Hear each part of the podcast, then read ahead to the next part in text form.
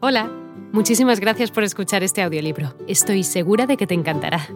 Me llamo Ana y a continuación podrás disfrutar de un previo del libro completo. Si te gusta lo que escuchas podrás descargártelo completamente gratis desde mi web, www.escúchalo.online. Un abrazo.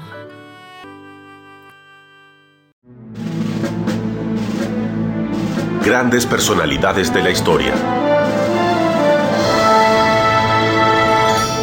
Mohandas Gandhi, el Mahatma.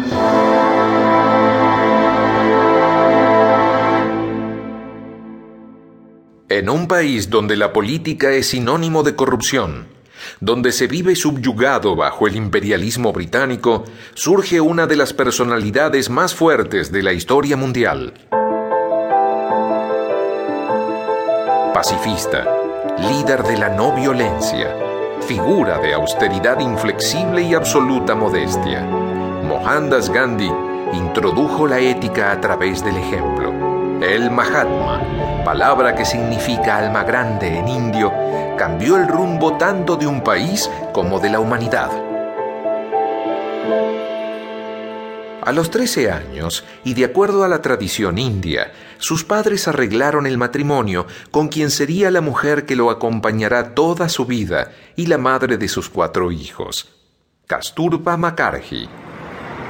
Al tiempo, le surgió la oportunidad de estudiar Derecho en Londres, que no desaprovecharía. Dejó a su esposa y familia para vivir en una gran ciudad repleta de ruidos y actividades que lo intimidaban. Sin embargo, al poco tiempo simpatizó con la cultura occidental. Sin saber cuál sería su futuro en el campo laboral, acepta una propuesta para trabajar en Natal, Sudáfrica. Allí lo estaría esperando su destino. En un territorio gobernado por los británicos, aquellos que no fueran blancos estaban condicionados por las leyes. Gandhi sufrió en carne propia esta realidad social.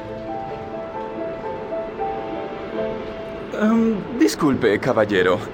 ¿Es usted británico? Eh, no, señor, soy indio. Trabajo de... ¿Y qué hace en un vagón de primera clase? La primera clase es únicamente para británicos. Pero, señor, yo compré este boleto. ¡Guarda! ¡Guarda! ¿Qué es lo que sucede aquí? Este indio tiene que estar en tercera clase con su gente. No entiendo qué hace en este vagón. Indio desubicado. ¿Acaso no conoces la ley? Sí. De hecho, soy abogado y... Las leyes de tu país no son las mismas que las nuestras. Vas a tercera clase o se va a tener que bajar en la próxima estación. La humillación, la desesperanza, el deseo de justicia tocaron con fuerza el corazón de Mohandas, quien se pasó toda esa noche sentado en el andén pensando cómo podría hacer para cambiar la triste realidad. Sudáfrica, 1893. El imperio británico reinante en el país obliga tanto a africanos como a indios a vivir bajo el yugo de sus caprichos.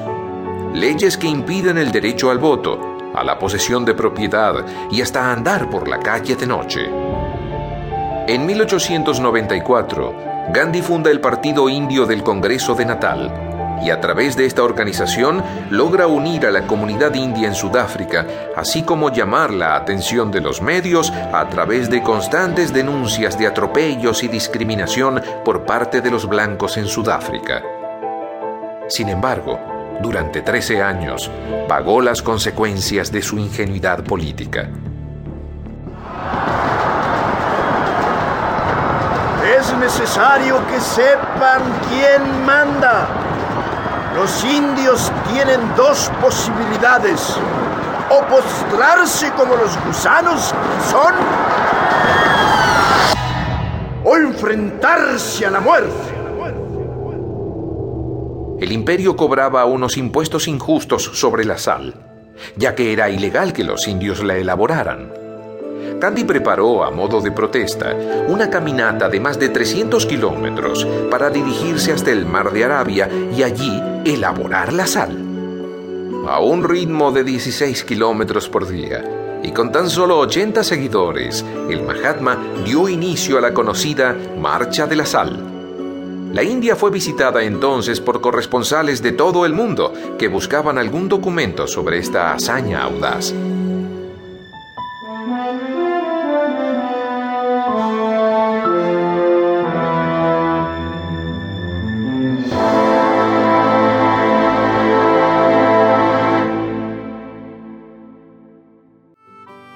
De nuevo. No está mal para ser solo una pequeña muestra, ¿verdad? Si te ha llamado la atención, recuerda que encontrarás este audiolibro completo y gratis en www.escúchalo.online.